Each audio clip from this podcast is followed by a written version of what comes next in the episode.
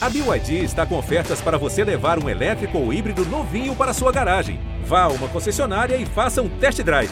BYD, construa seus sonhos.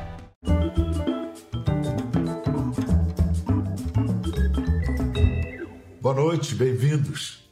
Em maio de 2017, quando esse programa estreou, já em nosso primeiro mês, nós trouxemos o assunto a que voltamos hoje: o uso como medicação dos psicodélicos, que tinham ficado décadas banidos da pesquisa científica por causa da guerra às drogas.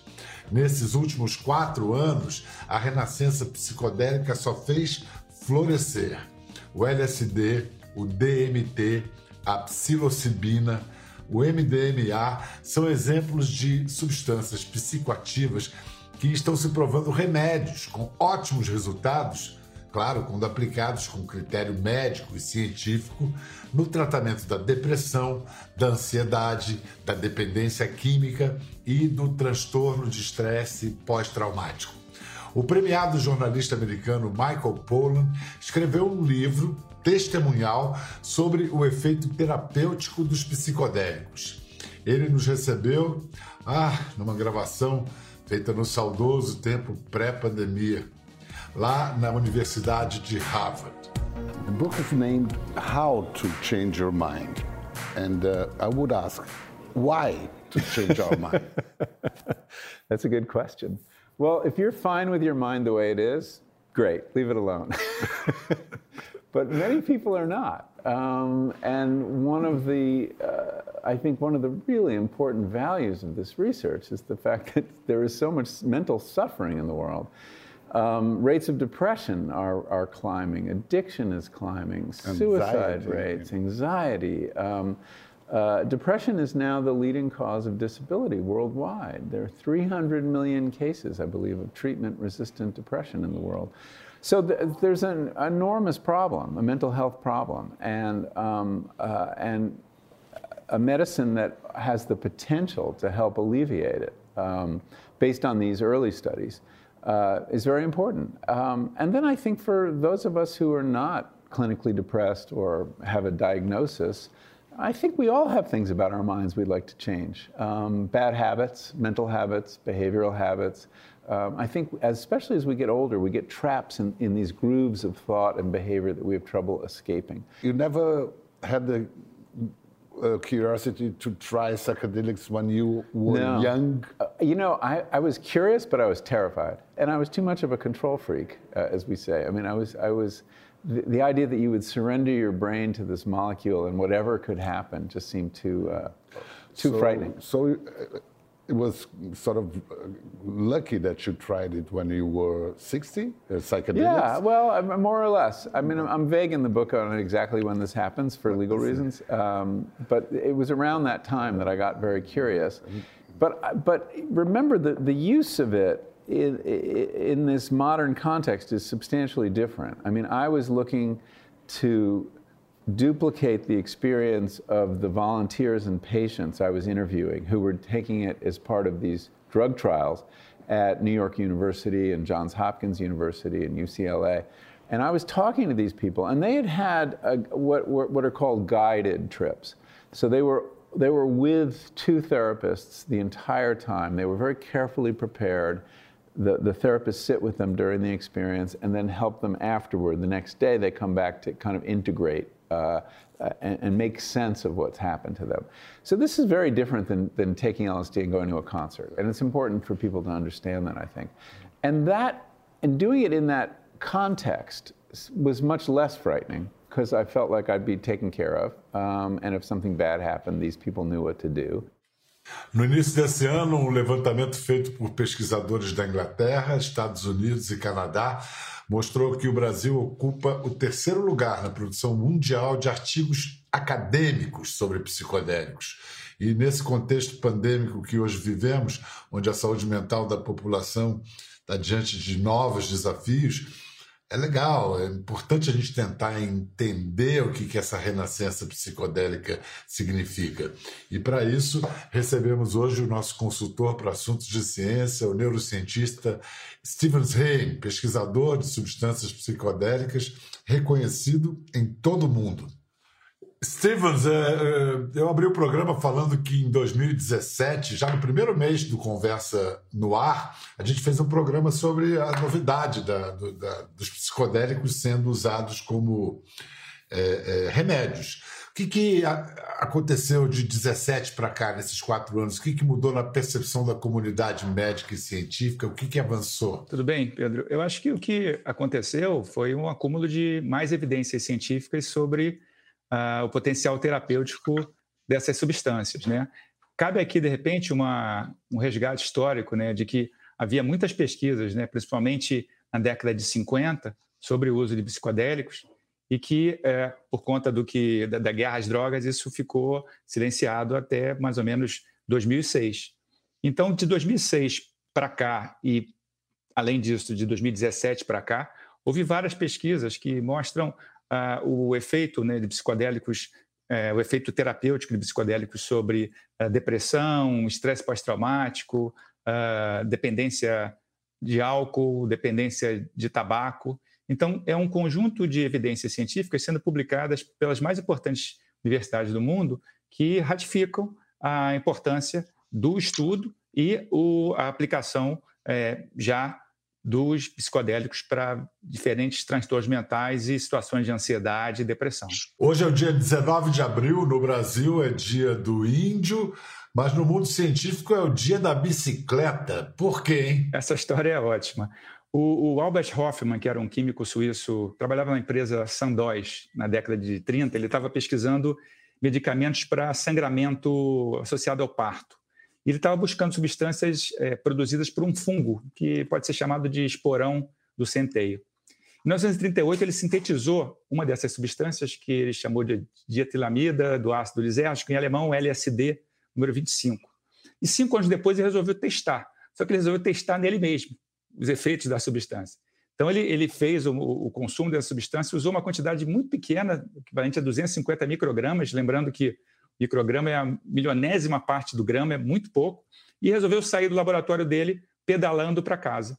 E essa foi a primeira experiência psicodélica da história com LSD, por isso ficou conhecido como o Dia da Bicicleta. E mesmo com essa pequena dose, ele teve uma viagem. Exatamente. Quer dizer, essa, o LSD é o princípio ativo que ele tem a, o maior potencial né, de, de, de, efeito com a menor dose. Né? Nos últimos anos, uma das mais importantes defensoras, uma defensora histórica da ciência psicodélica no mundo, conheceu o trabalho do Stevens Hain, do Siddhartha Ribeiro e outros cientistas brasileiros, e aí estabeleceu uma parceria entre os nossos pesquisadores e a fundação dela, a Beckley Foundation. E aí formou-se o Beckley, a Beckley Brasil. Mais uma vez, naquele saudoso mundo pré-pandêmico, nós fomos até Oxford, na Inglaterra, onde ela, a condessa Amanda Felding, nos recebeu em sua mansão. Nós estamos a pouco mais de 10 quilômetros de Oxford, onde fica a famosa universidade. Agora a gente está começando a entrar numa zona mais rural. Estamos indo em direção a um castelo construído em 1540.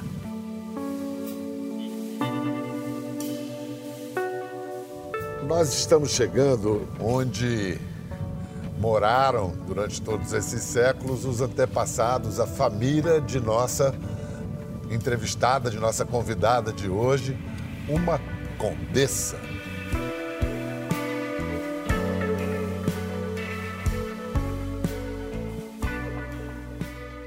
Alguns cientistas, jornalistas e defensores do estudo dos psicodélicos dizem que a partir da, do fim da proibição de estudo e pesquisa dos psicodélicos como LSD, psilocibina, ayahuasca, é, nós estaríamos vivendo a renascença dos psicodélicos. E aí, numa reportagem, um artigo sobre a nossa é, anfitriã, foi dito se nós estamos vivendo a renascença dos psicodélicos, Amanda Felden é o Michelangelo dessa renascença.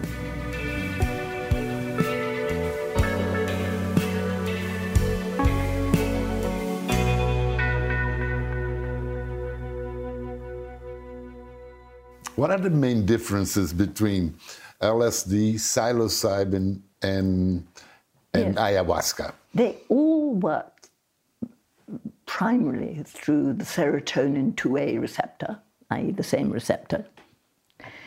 And yet they're very, very different in their effects. LSD is maybe the, the purest. The LSD is more like just opening up yourself Even more than psilocybin as well. more of yourself. Psilocybin is wonderful, but it's more earthy. It's more the spirit of the earth in a sense. Um, LSD is more maybe cerebral in a funny sort of way. And DMT is more kind of um, jungly. They make the, the brain more neuroplastic, so it's more able to learn, so it's more able to change its maladaptive practices. It's like a, a reboot of the It's a brain. reboot, exactly. What a psychedelic can do is shake the setting, um, kind of like a great earthquake.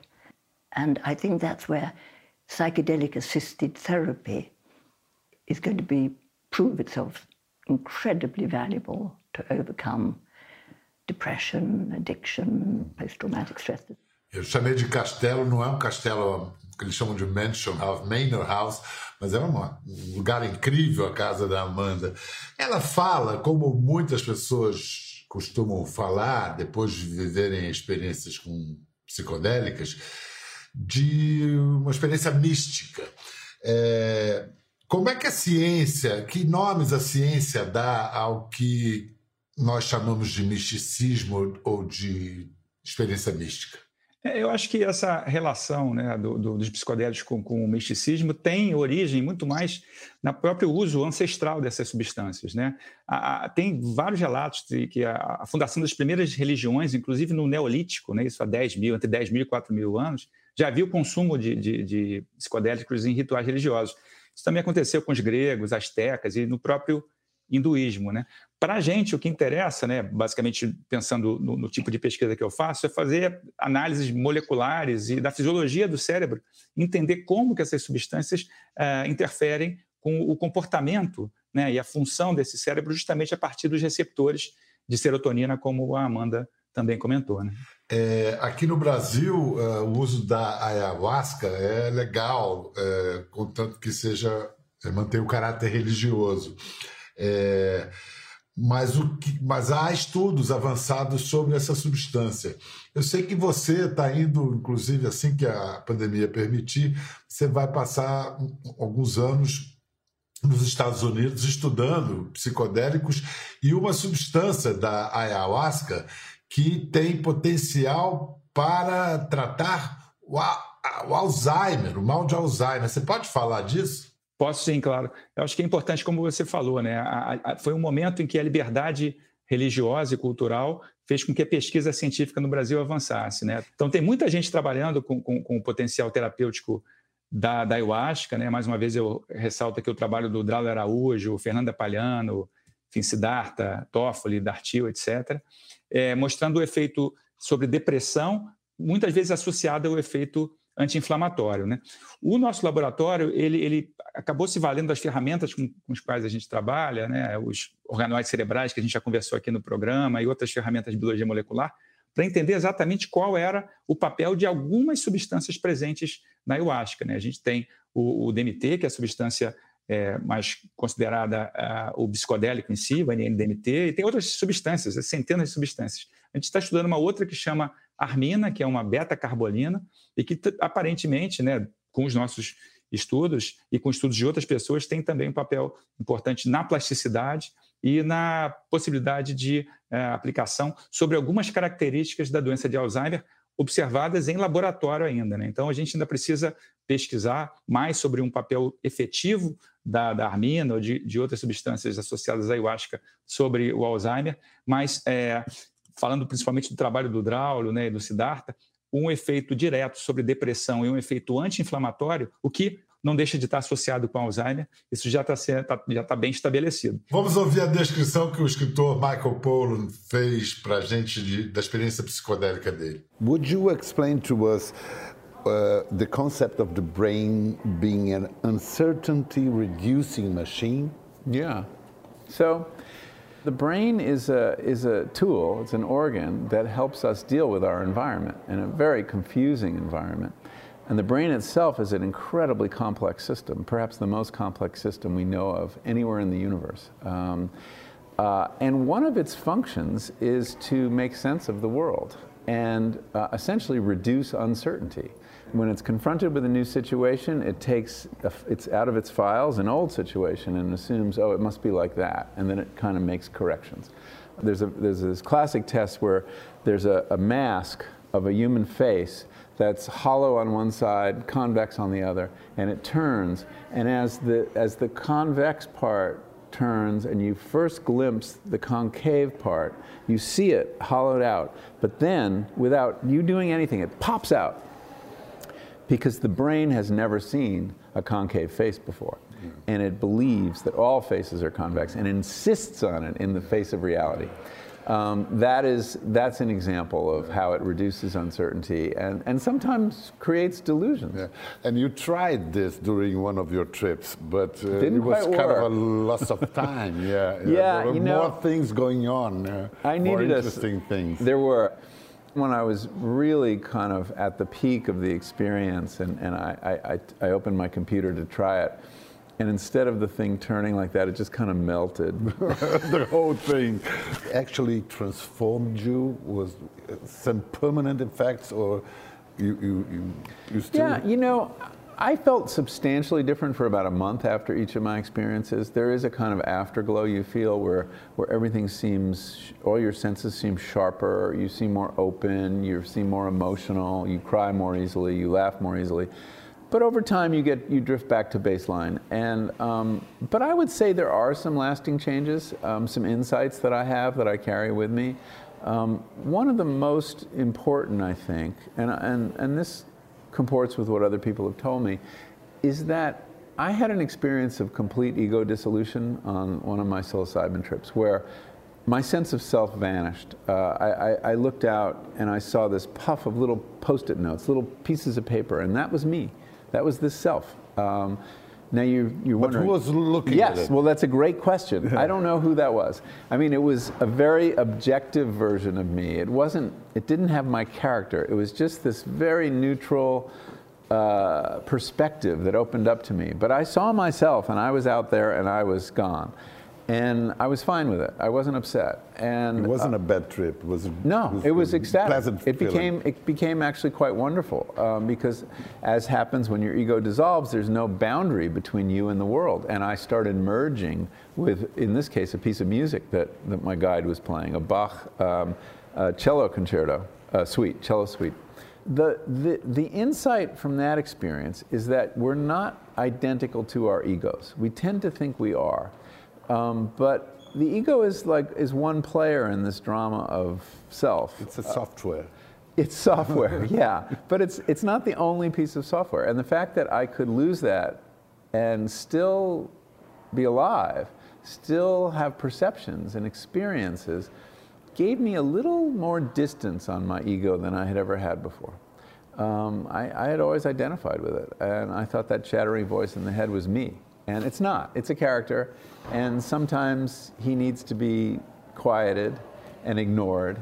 And you know, this is the kind of insight you learn during psychotherapy, of course. You get a little perspective on yourself and your usual mental tricks and bad habits. After years and years of Exactly. psychotherapy. And I got this in, in you know, Instant- six hours. yeah. Six hours. So that was quite remarkable. É, e notável também é, o- é quando uma pessoa que tem a capacidade de expressão que o Michael Pollan tem, descreve o que ele viveu, enriquece, todo mundo pega uma carona, como se diz, né? É, essa dissolução do ego que ele descreve, que benefícios isso pode trazer para uma pessoa que, tá, que sofre de um trauma, que sofreu um trauma, que vem de um trauma que ela não consegue superar? É, esse é, ego, nesse senso do eu, essa consciência que o Polan descreveu, eu gosto de fazer também uma, uma analogia com uma orquestra em que você tem um maestro cujos músicos não conversam muito entre si, estão sempre acompanhando a, a partitura, a partitura do, do maestro. Em determinado momento, o psicodélico ele dá justamente aquela silenciada que ele falou no, no, no maestro, que seria essa, o termo técnico seria a rede de modo padrão, que coordena né, essa, essa orquestra, mas que quando você tira um pouco o maestro de cena, os músicos podem conversar mais entre si e acabar gerando novas composições. Né? Mais ou menos isso que a gente pode pensar no, no momento do, do, da psicoterapia com, com o psicodélico. O que acontece é que essa hiperatividade do maestro, do, dessa rede, do ego, provoca um padrão de pensamento muito rígido e insistente, que é justamente a característica da depressão, da ansiedade e do trauma. Quando você baixa essa, o efeito dessa, dessa rede, você tem a capacidade de gerar o que a gente chama de neuroplasticidade e pode, eventualmente, lidar muito melhor com essas situações, olhando de um outro ângulo, né? fazendo com que diferentes áreas do, do teu cérebro que não conversam muito entre si passem a conversar, pelo menos durante o período daquela sessão, mas com efeitos que duram muito tempo. Né? Você tem algumas, uh, algumas, alguns protocolos de psicoterapia que, com duas sessões, os pacientes com depressão ficam é, sem grandes crises por, por meses ou até anos.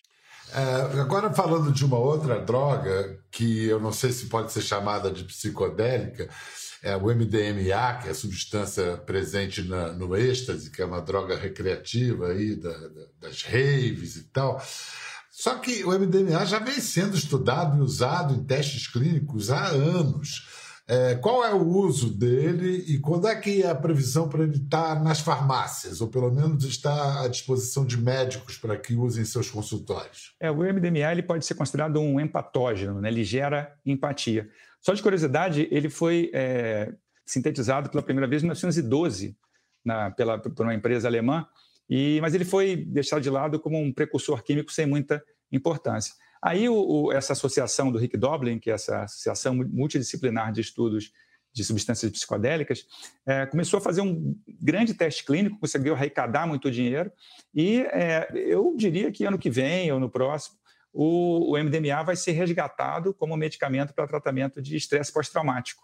E aí tem vários pesquisadores envolvidos, né? tem o Eduardo Schemberg aqui no Brasil participando dessa pesquisa também. É, é, é uma daquelas histórias incríveis de quem é, vivenciou a, a, a renascença psicodélica, que está vendo agora se transformar em realidade. É muito interessante a história do, do, do MDMA, pensando que ele foi sintetizado em 1912, né? mais de 100 anos. Vamos ouvir agora como o escritor Michael Pollan e a condessa Amanda Feldin veem o potencial futuro do, do, dos psicodélicos. Enthusiasts of psychedelics go to utopical lens, like saying that if Arabs and Israeli leaders would take it together, then there would be a solution. Isn't that a bit naive? I think it's naive, but at the same time, there's truth in it.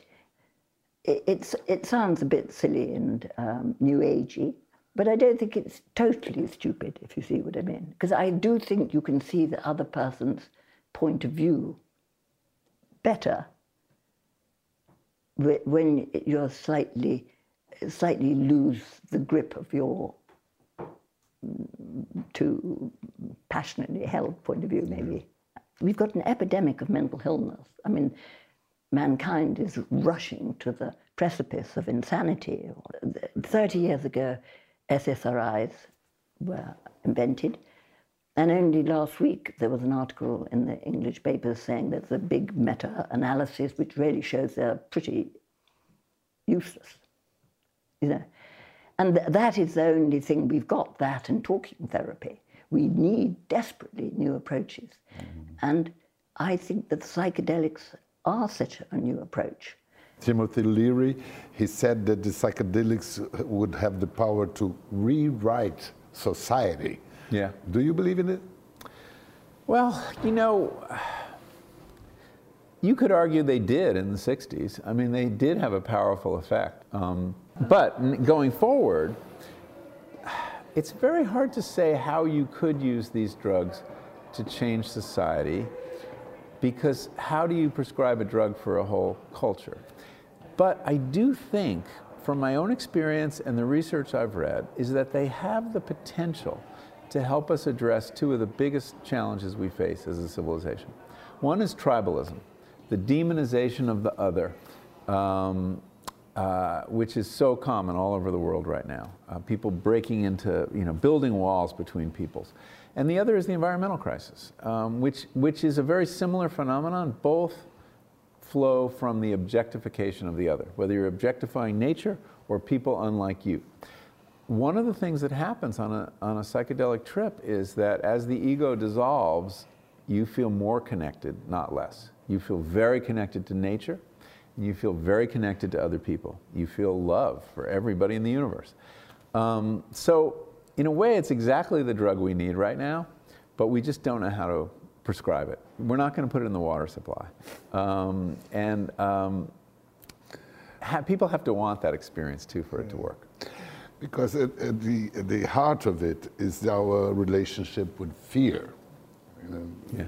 Both That's right. examples you get. Fear of the other. And, and, and at the heart of the psychedelic experience is surrender, the opposite of fear. O que, que já foi observado de, de mudanças, de resultados nos países que já atualizaram a legislação para o uso de tratamentos experimentais com substâncias psicolo- é, psicodélicas? É, bom, acho que a primeira coisa a gente sabe que é, drogas proibidas não têm grande impacto né, no que a gente entende, não melhoram a sociedade de, de, de forma alguma, né? geram violência e uma série de outras questões. Quando você tem ah, o, o uso dessas substâncias descriminalizado ou legalizado, permite, primeiro, o acesso de substâncias que não vão estar contaminadas né, com, com outras substâncias sem ser aquela que o indivíduo está procurando, mas mais do que isso também permitem ah, novos, novos tipos de pesquisa. Né?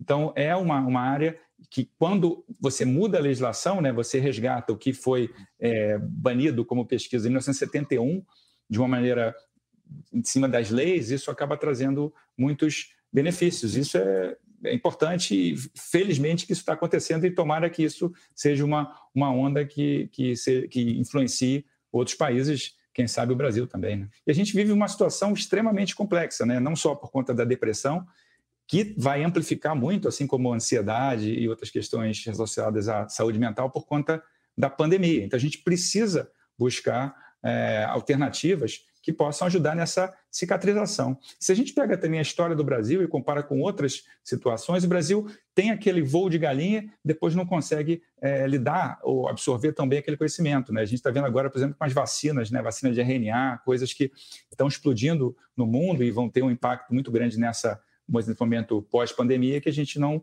não consegue ainda desenvolver. A gente acaba depois tendo que comprar de fora o medicamento, muito mais caro, ou sem a capacidade de desenvolvê-lo aqui rapidamente. né? Muito obrigado, Stevens. Acho que tem um, um- todo um mundo novo aí se anunciando que a ciência e a medicina eh, vão trilhar e pode realmente fazer uma representar uma grande transformação pessoal e social. Eu acho que é disso que se depreende dos depoimentos do Poland e do que a gente viu hoje, né?